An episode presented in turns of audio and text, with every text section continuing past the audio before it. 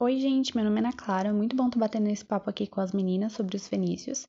E eu vou contar um pouquinho sobre a economia e religião dos fenícios. Bom, eles tinham uma dedicação no artesanato e eles inventaram vidro transparente. Isso aqui realmente eu não sabia. Uh, na parte da agricultura, eles cultivavam olivas, vinhas e tinham uma dedicação assim especial na pesca e no comércio marítimo.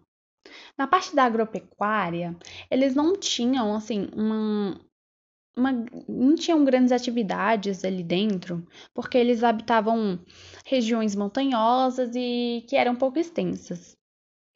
Um, o tingimento dos tecidos foi ampliado com tonalidades de púrpura produzidas através de um molusco, e dessa cor veio o nome dos fenícios. Bom, na parte da religião, não sei se todos sabem, mas os fenícios eles eram politeístas e na religião deles havia prática de sacrifício de animais. Mas a crença deles era predominante em três, em três deuses, que era El, Axera e Baal. El era o criador do mundo, representado como um homem velho que ficava sentado nos topos das montanhas, longe do resto da humanidade. Axera era a deusa mãe do mar, dos rebanhos e da colheita, e ela era simbolizada pela palmeira, que tem destaque no deserto por causa da sua resistência. Ou seja, ela era muito resistente, né?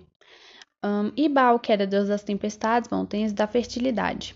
Era cavaleiro das nuvens ou mestre das terras que combatiam as forças da morte.